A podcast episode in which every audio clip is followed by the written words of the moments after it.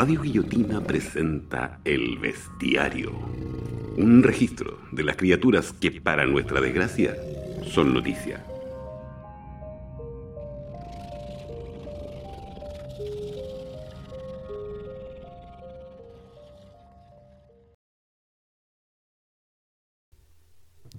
Hoy hablaremos de Cornelio Saavedra. Cornelio Saavedra Rodríguez nació un día asiago de 1821. Miembro de una familia dedicada a la carrera militar y política, en un tiempo en que los militares participaban en política con un sable en la mano.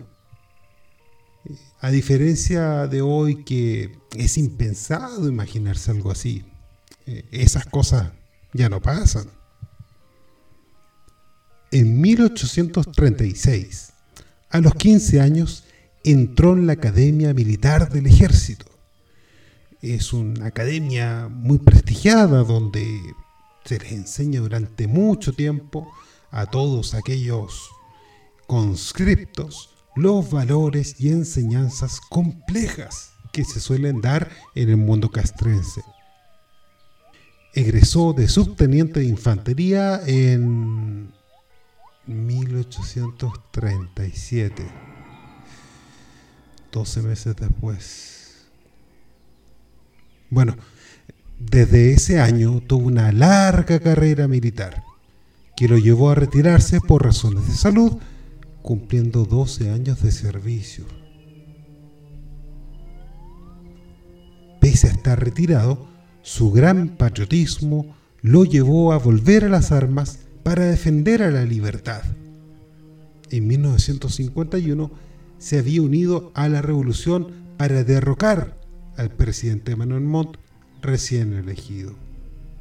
Pese a ser derrotado, su gran talento para enviar a soldados a la muerte hizo que lo nombraran para sofocar el levantamiento de las provincias del sur en la revolución de 1859 por fin en el bando ganador, fue ascendido en 1867 a comandante en jefe del ejército de operaciones en territorio araucano.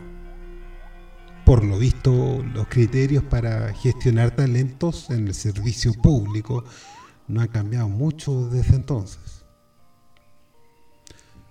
Como eran tiempos de paz, propuso el presidente el proyecto de pacificación de la Araucanía, un plan de emprendimiento en el que se ocuparían las tierras de la nación mapuche para estimular la economía de la nación de Chile. Bueno, más bien la economía de unas cuantas personas de dicha nación. No importa, el problema principal de ese proyecto era que vivían mapuches en la zona.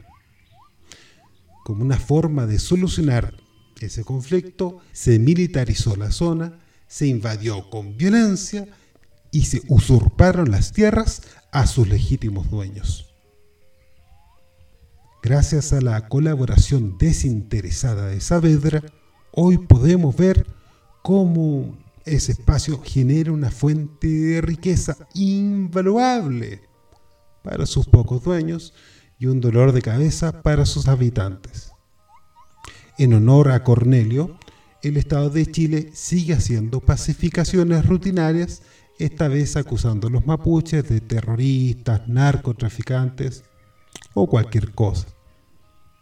Uno podía pensar que a esas alturas el Señor ya había saciado su sed de sangre. No obstante, todavía le quedaba un poco de pólvora, así que aprovechó de participar en un par de batallas en la Guerra del Pacífico. Cansado de tanto trabajo, hizo lo que acostumbra cualquier general en el retiro.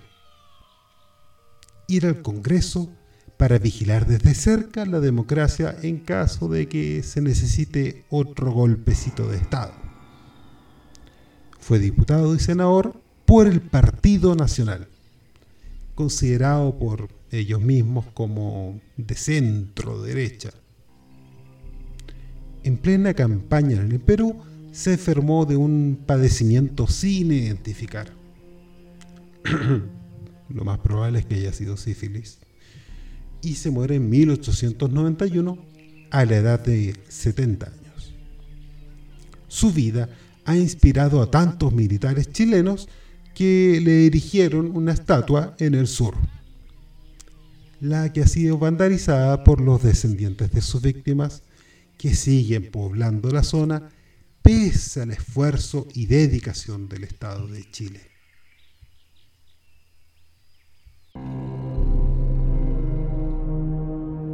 Esto fue el bestiario. Si tienes alguna bestia que sugerir, contáctate con Radio Guillotina por Instagram. Suscríbete a nuestros canales de Spotify y YouTube para más programas.